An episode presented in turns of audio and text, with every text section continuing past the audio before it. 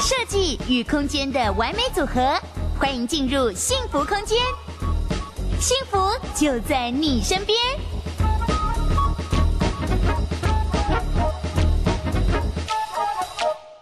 欢迎收看今天的幸福大直播，我是今天的主持人 Claire。买房是人生最重要的决定之一，究竟何时才是投资新手应该适合进场的时机点呢？让我们欢迎今天的大来宾法拍小哥。Claire 好。各位观众，大家好。法拍小哥今天有带来他的新书，可以方便为我们介绍一下吗？OK，呃，我在时报出版社这边有出版一本法拍屋的呃购买的一些的一些流程的书籍，这样。那这本书主主要是要教大家怎么样透过法拍市场以及透过房仲市场来购得你想要的房子，而且并且用比较便宜的价格进场。那基本上在房地产就是买低治万病嘛。那 你只要买低，基本上你就没什么风险了。再加上再加上说，呃，房台湾的房价其实在现在的状况是节节的攀升哦。那我觉得，呃，这本书真的是可以让大家做一个呃参考跟借鉴。是。那今天的直播当中，呃，法拍小哥也会分享许多就是适合投资新手进场的一些观念跟一些简单的步骤。首先，投资新手进场有哪三部曲要做评估呢？OK，呃，我。我在这边有列出三个进场的时机哈，就是你要考虑这三个步骤。第一个就是自身状况，自身状况就是你自己要评估说，我现在的状况适不适合买房。那我的如果现在适合买房，我是要买自住的还是要买投资的？你要先定义清楚。那自身的状况定义清楚之后，再来就是你要评估整体的市况，现在的状况。呃，房房市到底是热不热，或者是未来的房市会涨还是会跌，还是会持平？那这个你要去做进一步的分析。那等一下我们后面会列出几个数据让大家做个参考哦。那市况评估完之后呢，那再就是你市况评估好之后，你就要进入物物件的评估。那物件评估就是用我独创的口诀地环屋价来做评估。那基本上你只要用地环屋价，你就不会。口诀，对，你就可以精准的出手买到便宜的好房子。是。好，首先第一步骤，我们来自身状况的评估的部分，有分为自住需求跟投资需求。对，那呃自住需求就是假设我现在名下没有任何房子，那我现在是租房子的人，那我就可以考虑说，呃，我到底要买还是要租，继续租？那评估的条件，第一个就是头期款。其实哈，你你与你与房东的距离哦。我与房东的距离，对，不是差一个丈母娘，是差一个头期款。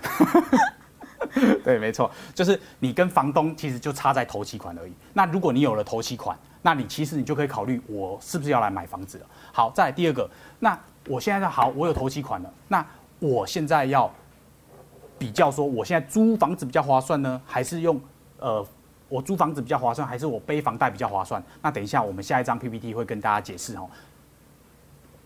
好。OK，好，那这个这个 P PPT 的部分呢，就是讲那个租金跟房贷比例哦。那呃，这里我就稍微帮大家做一个试算，现在的房房贷利率大概多少？现在的房贷我应该有到一点多至两趴吧。我看了很多像，像像现在有什么青年贷款啊、理财型贷款，是不是利率都比通膨还来得便宜？对，没错，现在通膨呃，主基数公布大概呃两趴左右吧。那我们的利息是低于两趴的，大部分都低于两趴。那呃，现在的比较便宜的利息大概一点三呐，一点三左右。那我们今天就是保守一点，我们就抓两 percent。我就是用保守一点，我们就抓两 percent。那你每一千万贷两 percent 的利息，那三十年，其实有一些银行可以贷，可以谈到四十年，但是我就是以保守一点，就是三十年。那你每个月需要缴的利息大概九千一百九十四元，那你就可以自己评估喽。假设。我今天我租，我现在租的房子，我现在住了一个大楼。诶，我现在买，假设我跟跟呃附近的呃买的话，我我要一千万，但是我可能要付的租金是呃，我现在付给房东的租金是两万块好了。那我我一万一万块是缴利息嘛？那另外的一万块是帮房东还本金。那其实对我来说，租房子就不划算哦。嗯，等于是我在帮我的房东缴存钱，对没对？对，缴贷款。那呃缴呃缴那个呃本金。对。哦，那如果说我今天我房东租给我只要租一万块钱，那我我如果自己买房子，我缴利息也缴一万块钱，那我干嘛不自己买就好？那我可以选择就是用 用租房子的，对，因为反正都只是缴利息嘛，也没还到本金，我也没有帮房东存到钱嘛，所以我就想说，那我其实租房租房子就会比较划算。OK，所以要去评估一下，说我现在租的房房子到底这个房租金到底划不划算？对的，对的，用这个呃房贷租呃房贷跟租金的比较哈，那大家可以做一个评估。那再来就是，如就是在这里房你的房租如果大于房贷缴款的利息，那你就买房，买房比较划算。对，因为你帮房东还本金了。那如果你是租房子小于房贷利息的话，那你呃租房小于房贷利息的话，那你就是租房子比较划算。OK，好，评估完自身的状况，其实大家最关心的就是现在整体的市场情况到底是如何。OK，好，那我们就是整体市况的部分，我们就会呃有有几个大大项目跟大家做一个提点哦。第一个就是利率，在税法改革、就业的机会跟建设跟人口。那三大价格指数就是呃比较价格、收益价格跟成本价格。是，那我们一一来看，我们先从环境变动这五大点来看。OK，好，那。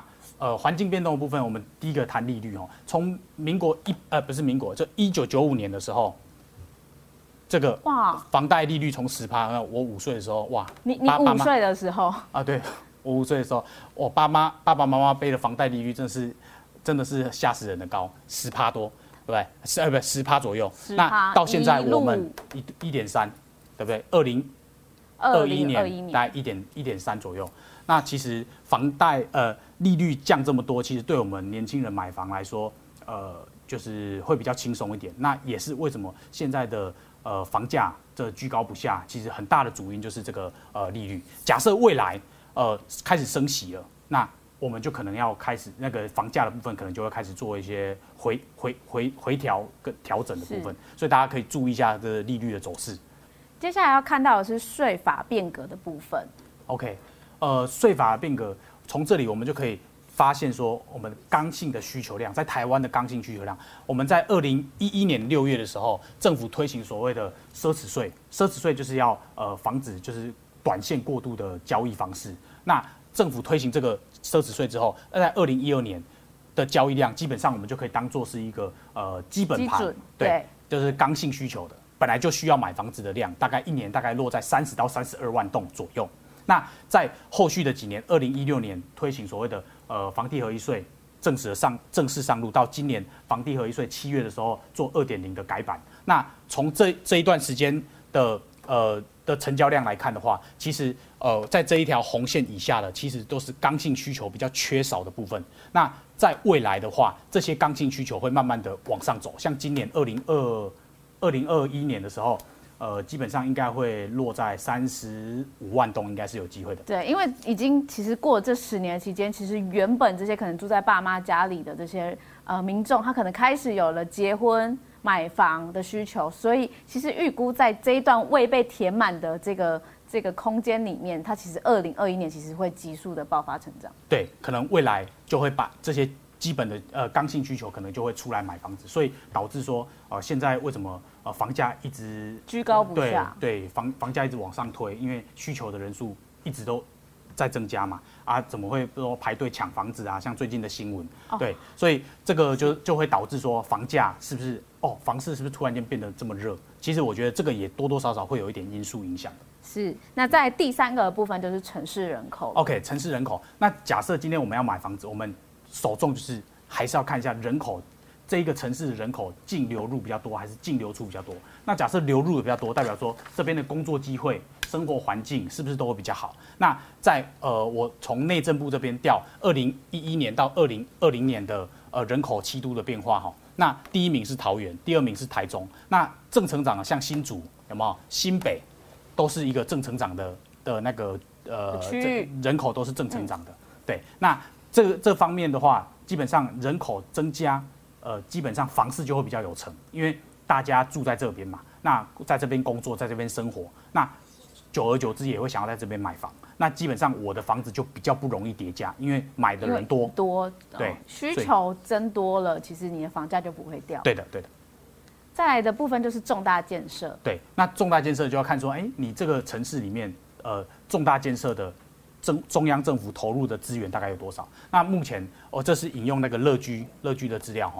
那呃，桃园这边的重大建设，其实政府投入的资源确实真的蛮多的。所以呃，如果在桃园的话，其实相对的，嗯，房价也会比较有成啊。因为毕竟哦，人家呃中央都已经投了两千多亿到你这个城市了。那假设你家旁边多了一个捷运站。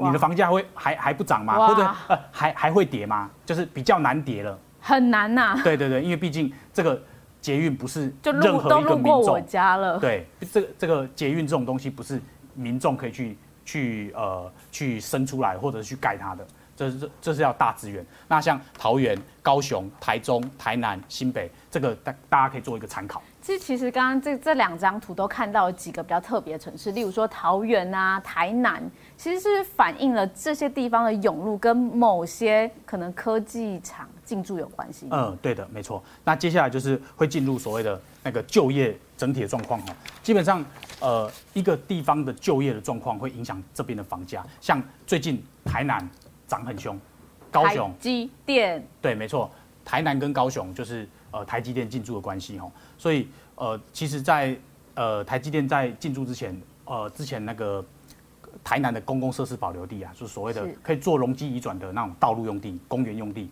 哇，都已经涨到三四倍了。就是以前可能二十三十趴有人收，哦，过了半年的左右，大概已经涨到七十几趴，都已经翻倍，翻到两三倍了。永康，反正又是涨，好可怕。对，而且还有像竹科啊，就是像我有很多的呃朋友都是工程师，竹科工程师，那那边有很多的呃，可能都是小夫妻。听说那边的就是居住的人口已经暴涨到，你连就是呃你要生小孩的妇产科都，人家都是就是说哦我怀孕了啊，什么要快要生了，然后我要预约妇产科。但那边不是哦，现在竹科的状况是，我一知道我怀孕。刚结合完成的时候，我就要马上去预约妇产科了。可见真的是有科技园区的地方，这个人口是多么的可怕。对，没错，就是有有工作地方、有就业状况的地方，其实哦，这个房价就会相对有成。像我最近有一个朋友，他他在高雄左营，要他也要把他的房子卖掉。他一开始的时候开一千两百万，就是卖不掉。在台积电在宣布之前哦，在宣布之前卖不掉，结果过了两周之后，台积电一宣布。要下高高雄设厂，马上就房价涨两百万被买走，就两两个礼拜两百万。这样是有这种好消息，可以先打电话，就是但是要联联联络我一下吗？就是呃一千两百万台积电还没讲，我可能就会先让我我先排队这样。对，所以所以就刚好解决我朋友就是呃财务的一些状况。对，因为他急卖急售卖不掉，结果台积电才刚宣布而已，两周他就价差就两百万就就进账了。所以这个哎，真的有时候就是一个一个一个大家可以去评估这种趋势的方向。是，那我们评估完趋势，再来就要看到我们刚刚提到的三大价格的指标。OK，首先第一个是收益价格。OK，好，那假设呃呃会影响房价的，其实很重要就是三个嘛。第一个呃收益，假设这个租金很好收，而且租金越涨越贵，房东收的租金越来越多，那是不是？未来我想要买这边的房子的价格就会往上走，因为我投报率变高了。对，所以像现在其实我看很多那种就是呃有在出售的一些平台，它其实在下面在物件的下面啊，还会特别说什么哦，我这一间的屋况啊，预估收租可能可以每个月达到多少，所以其实你现在入手你还会赚。对，没错没错，所以这个是呃行政院主计处的资料哈，那。租近十年的租金指数真的是在往上走，所以如果租金在往上走的话，那基本上房价就会比较有相对比较有支撑，因为只要房房价只要一便宜，就马上会有人接手进来收租嘛，因为收租都划算啊，所以房价就会慢慢的会被往上推，所以这个也是大家可以去关注一下租租金指数的的部分，是一个蛮简易可以判别的。